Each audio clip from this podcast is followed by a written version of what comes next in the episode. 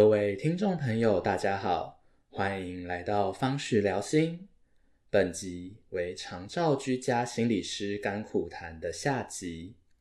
接续上集提到与长者家庭的相处，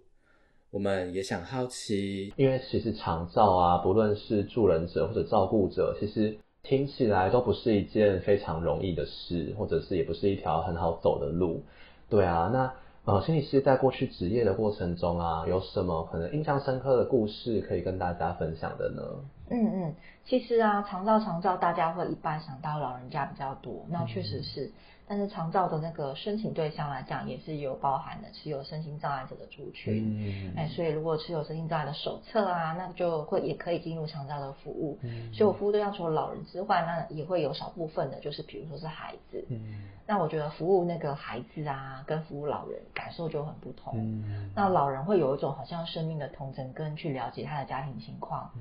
嗯。然后怎么样多给他一些支持，可是能带来的很多的改变，其实很很难有很多很大的改变。是，那还是会比较需要在家属啊、家庭关系这边要做比较多的着力，才可能真的帮助到这个长者。嗯，那可是孩子感觉又不一样，这孩子他是很有。活力的，尽管他是持有身心障碍的手册的孩子，可是，在孩子身上，有些时候我看到这些孩子跟父母的互动，可以感到这些父母的用心，嗯。真的是虽然是孩子是有一些特殊的状况，特殊的障碍的情形，可是看到这群家长们虽然很累，但是还是非常的爱孩子，然后我就感受到哇，那是这个很强烈的爱的连接，让这个父母尽管。呃，生下身心障碍的孩子，带给他们很多很多的挑战，甚至夫妻关系的挑战、经济上的挑战，但是他们都是只要孩子好，他们就好。虽然努力在孩子的潜能的可以有很多刺激的这个阶段，努力给孩子很多的资源，然后非常的用心教导的陪孩子长大，我觉得这是一份感动。嗯，所以孩子部分是一个感动。那年长者这边就是看他的家庭关系，如果是。很和谐的，我就是很替这长的开心。可是有看到一些让让我觉得很替他很挂怀、很担忧的长者，他的生活的处境，然后我觉得那个是已经不是经济上好不好，有不有钱的问题，而是家庭关系是不是是够和谐的。也有那个经济状况还不错啊，然后住在儿子家的长者啊，但是儿子跟媳妇是不太理这个。这个长者的提供住所，但基本上不太有什么关怀，基本的照顾有了，但是又就仅止于此。那这长者就孤单一个坐轮椅，白天都在家守着这个家。是，那是现在好在有长照二点零，有居服员到家稍微关怀一下，确认老人家是不是安全，然后聊个天。好，所以我反倒是看到这个嫁出去的女儿，然后是这个女儿是已经年长了，她的孩子已经是出社会的一个这样的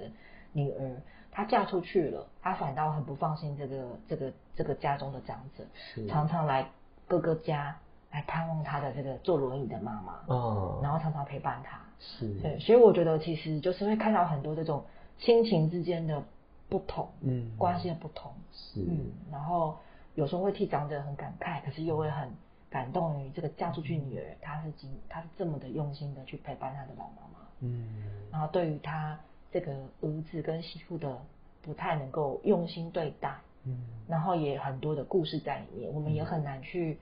指责或者去评断，因为其实家家有本难念的经，我们怎么知道他们过去发生了什么事？嗯，那总之就会看到不同的长者在年老的那个处境，嗯，不一样的生活的样态。嗯，对啊，就是听到可能，嗯，不管是孩子们愿意照顾长者，或者是父母亲愿意照顾生长者的孩子。对啊，都是一份那个愿意照顾的心，真的是蛮令人感动的。对啊，我想每一个家庭都有每一个家不同的议题，所以也能理解，其实身为照顾者必须花费很多很多的心力，嗯，不论是在照顾长辈，或者刚刚心理师有提到的照顾孩子，嗯嗯，或许都会可能牺牲掉一些东西。嗯，那想要请问心理师，就你的观察。家庭可能会需要的是什么样子的协助或者是帮助呢？嗯，其实有些家庭啊，就是是经济上确实是有困难的。那我觉得照顾不论是长者或是身心障碍者的孩子，确实是需要很实际的花费。嗯，那不论是请治疗师来，或者是生活的用品，然后课程相关的，啊，我觉得这个钱的部分真的我们只能当然政府已经有一些相关的政策了嘛。嗯。我觉得虽然台湾的整个整体的福利制度不像欧欧美国家的那样的那么那么的走在前端，是，但是台湾其实的这个长照二点零制度，其实也是已经是蛮好的一个制度了。嗯。嗯，所以我常常会听到一些服务的家庭就会跟我说啊，还好有政府的长照二点零，因为对于有一些经济上有困难的家庭来讲，这真的是一个那个久旱甘霖啊，嗯。真的是一个点滴都是帮助，因为他们真的很欠缺。是。嗯，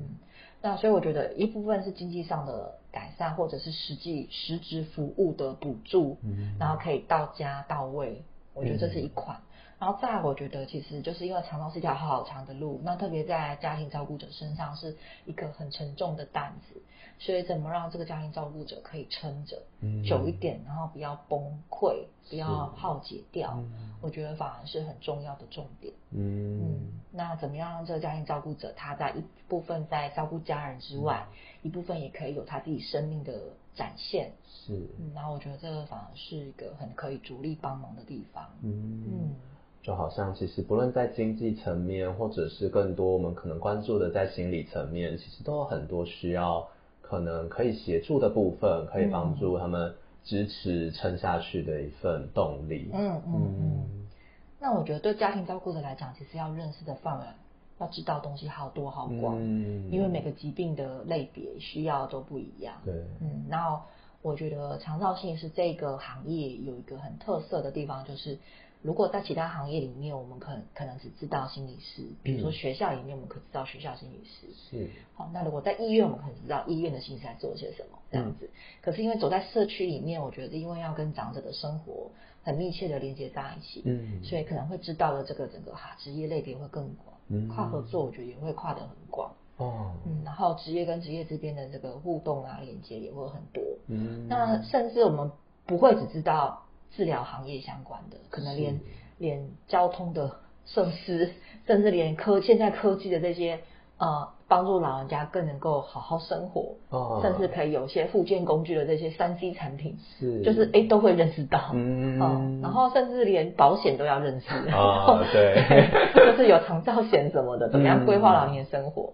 是。所以我觉得，因为长照这一块，老人照顾这一块，或是照顾孩子这一块，因为他需要知道的层面很广很广，嗯我觉得反而就是会把一个人对生命的这个想象跟看见嗯也会打开。是，就原来有这么多的东西，不是只有我们领域里面才需要知道的东西。是嗯有点其实是打开我们的视野的感觉。我想不仅仅是关于长照心理师，长照心理师也会有一个帮助可能按家、帮助照顾者，也可以去打开他们正要面对的一个视野，可而且是一个帮助他们一起可能成长的感觉。嗯嗯嗯，对啊，所以目前刚刚也听心理师有说到，可能会有很多的资源，所以有什么资源是可能有需要资源的家庭是可以去寻找的呢？哦，其实就是可以就直接先打政府的专线一九六六，嗯嗯，然后直接就可以了解，就是因为会有政府的呃个案管理员跟照顾专员，我们简称照专，嗯。会到家对呃这个失能的家人啊，可能是老人，可能是孩子嘛，嗯然后做一些情况的评估跟了解，嗯。那就是可以知道说需要是什么。嗯。那不外乎就是，比如说居家治疗师到家做一些治疗课程的协助，嗯。哦然后做我们叫叫做居家赋能啊，是。不叫复健，嗯。就是政府很强调是赋能的概念，嗯不是复健，一直做到底。就是我们呃知道你欠缺这个部分，我们教你跟家教属家属嗯。怎么样学会这个在家自己可以自己 DIY 的技巧。嗯然后再变成是不是仰赖或是依赖治疗师一直每次都来，是变成是你们教会你们工具，那学会工具之后，你们学会方法，你们自己也可以钓鱼吃。所以现在长照的这个我们叫做赋能，它的概念是比较是这样。嗯嗯，所以我觉得很多政府其实有相关的这些政策上带来的资源的协助。嗯那呃，也有家庭照顾者的这个支持服务中心，各县市都有，嗯也有针对家庭照顾者提出一些资源实质上的需求啊、嗯补助啊，然后甚至是是有个人的一些协助都有这样子哦。我觉得政策上都有，可是就是看我们自己愿不愿意去找到，然后而且愿意主动的求助。有些家有些家庭照顾者是不主动求助的，嗯然后因为他觉得要自己来哦才行，或者是他不愿意让外人进到家里来。是那我觉得其实，呃只要有自己有一个开放的心，嗯是愿意让这些资源进入到我们的生活里面。嗯那其实很多资源都可以慢慢的去